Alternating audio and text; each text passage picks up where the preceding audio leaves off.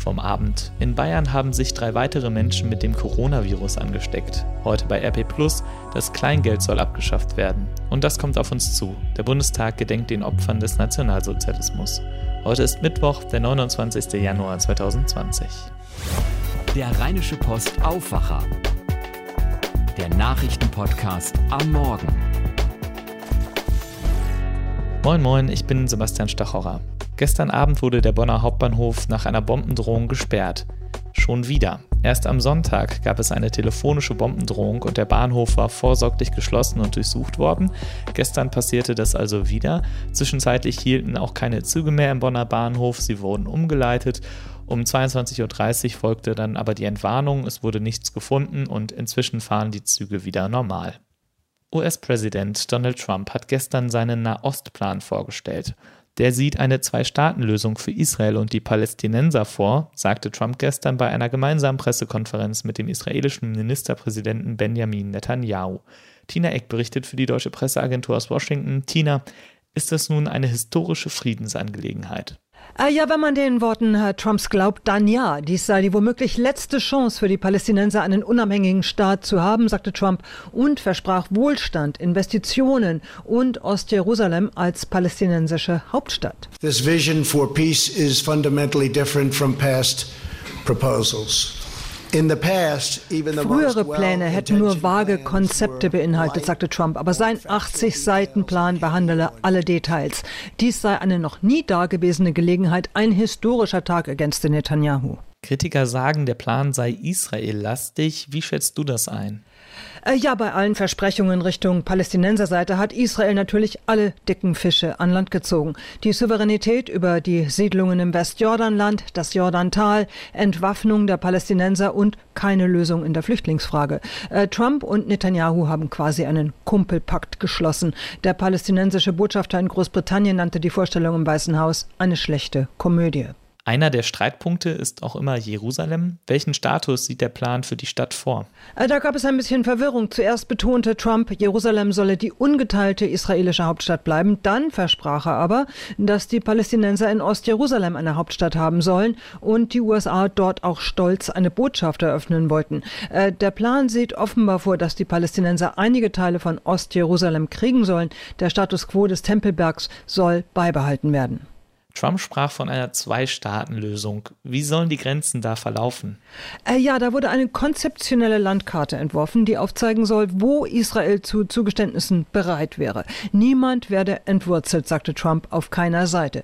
Die USA äh, wollen sich nach seinen Worten dafür einsetzen, dass die Palästinenser zusammenhängendes Territorium bekommen. Die Fläche werde das Gebiet für die Palästinenser mehr als verdoppeln, hieß es, und sie soll in den kommenden vier Jahren unberührt bleiben, damit die Palästinenser dort ihren eigenen Staat errichten können nach diesem Plan. Vielen Dank an Tina Eck in Washington. In Bayern haben sich drei weitere Menschen mit dem Coronavirus infiziert.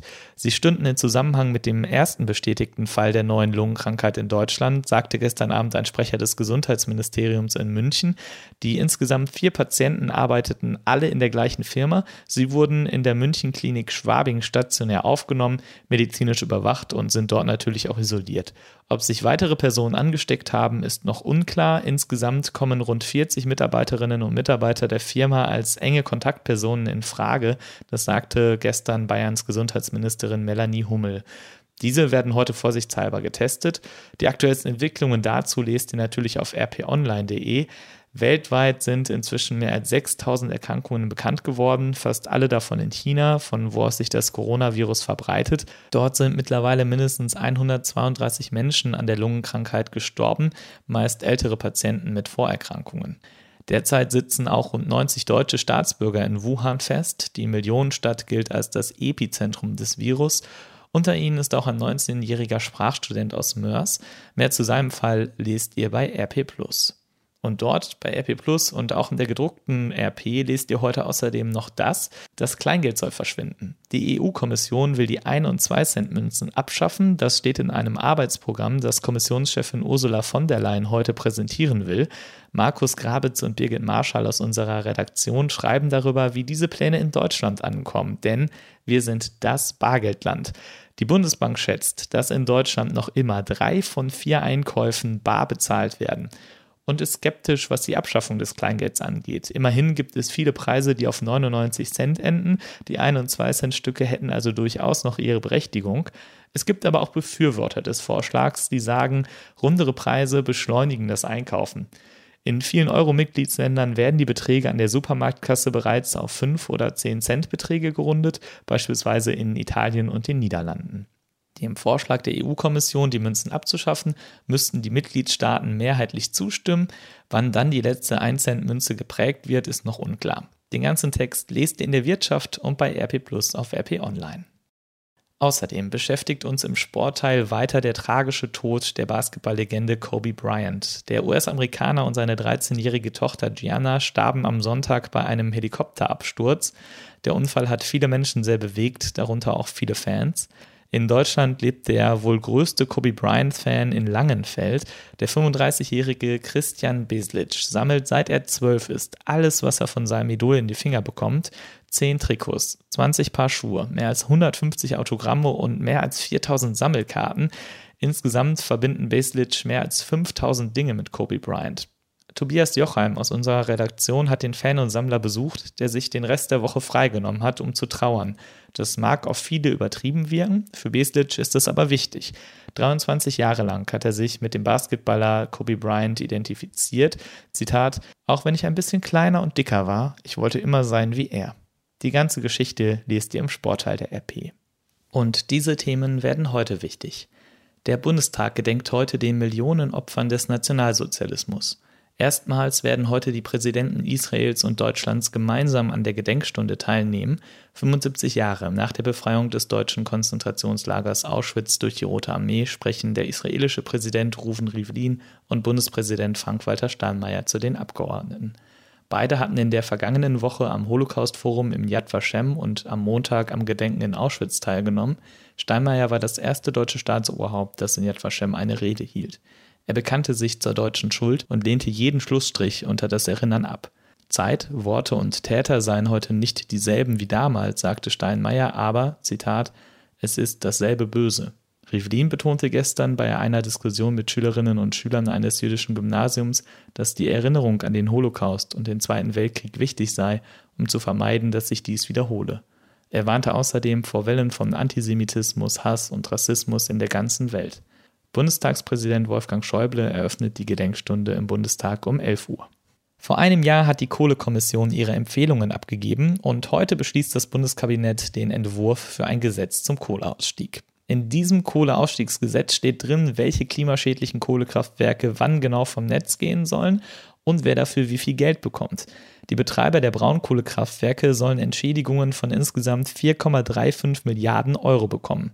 Das sei zu viel, kritisieren einige Mitglieder der Kohlekommission. 2038 soll in Deutschland dann das letzte Kohlekraftwerk vom Netz gehen. Wie sieht der Schweinestall der Zukunft aus? Das NRW-Landwirtschaftsministerium stellt heute die Eckpunkte für eine neue Nutztierstrategie vor. Darum geht es insbesondere um Ställe. Da sollen Tiere sich besser und mehr bewegen können und um eine Tiergesundheitsdatenbank. Die soll dabei helfen, Betriebe zu entdecken, die besonders häufig auffallen, weil sie die Vorgaben nicht einhalten. Vorab hieß es allerdings auch, dass die Bedürfnisse der Branche und der Verbraucher ebenfalls berücksichtigt werden sollen. Seit Jahren kritisieren Tierschützerinnen und Tierschützer vor allem die sogenannten Kastenstände. Darin werden Säue nach der Besamung in Betrieben gehalten. Sie können sich dort wochenlang so gut wie nicht bewegen. Nach Informationen der deutschen Presseagentur sieht die neue Strategie des Landwirtschaftsministeriums mehr Platz für Schweine in Ställen vor. In NRW lebten im Mai 2019 fast 7 Millionen Schweine in 6800 Schweinezuchtbetrieben.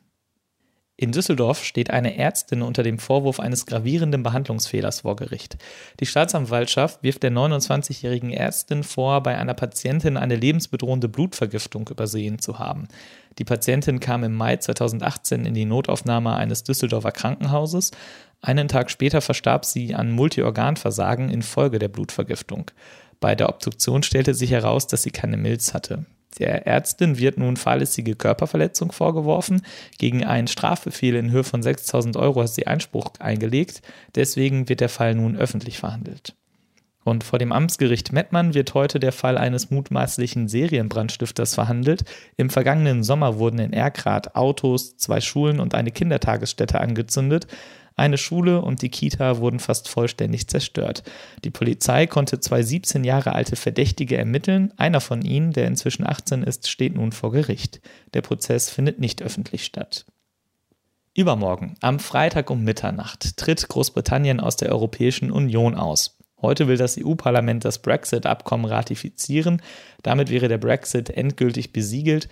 Das Abkommen sieht eine Übergangsphase bis Ende 2020 vor. Bis dahin bleibt praktisch alles beim Alten und in der Zeit sollen die künftigen Beziehungen geklärt werden.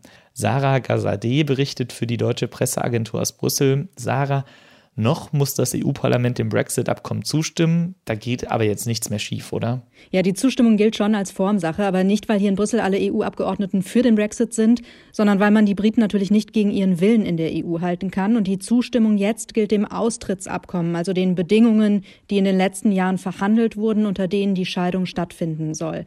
An diesen Brexit-Verhandlungen war das EU-Parlament auch beteiligt und deshalb gilt die Zustimmung jetzt eben nur noch als Formsache. Damit endet dann ein jahrelanges Hickhack.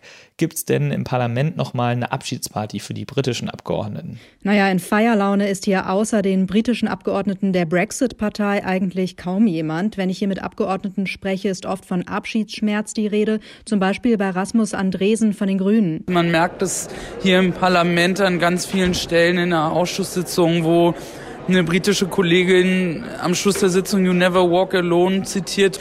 Und es sind auch schon viele Tränen geflossen. Also insgesamt sieht man hier in Brüssel keinen Anlass für eine fette Party. Es soll aber zum Beispiel nach der Abstimmung heute eine kurze Abschiedszeremonie geben für die britischen Europaabgeordneten. Einer dieser Abgeordneten ist auch Nigel Farage. Der hat ja maßgeblich zum Brexit beigetragen und zumindest der dürfte richtig gute Laune haben, oder? Absolut. Er hat fast 30 Jahre für den Brexit gekämpft. Ich war gestern in seinem Abgeordnetenbüro, das er gerade leer räumt. Die ersten Umzugskisten waren da schon voll. Die britische Flagge hängt aber noch am Fenster. Die kommt wahrscheinlich ganz am Ende erst in die Kiste. Es gibt nur sehr, sehr wenige Menschen, die im Leben ihren Traum erreichen, sagt Farage. Bei ihm sei das jetzt der Fall und das mache ihn sehr glücklich. Ja, wie glücklich der Brexit am Ende die Briten macht, das muss ich noch zeigen. Die Parlamentssitzung beginnt um 15 Uhr, gegen 18.15 Uhr wird dann mit der Abstimmung gerechnet. Vielen Dank an Sarah Gazadi in Brüssel. Und abschließend schauen wir noch aufs Wetter für NRW. Es bleibt unbeständig. Wir blicken auf viele Wolken, aus denen es vereinzelt auch regnen oder graupeln kann. Oberhalb von 200 bis 400 Meter ist auch Schnee möglich. Im Bergland gibt es dazu starke bis stürmische Böen mit bis zu 70 km/h. Der Deutsche Wetterdienst meldet maximal 4 bis 8 Grad.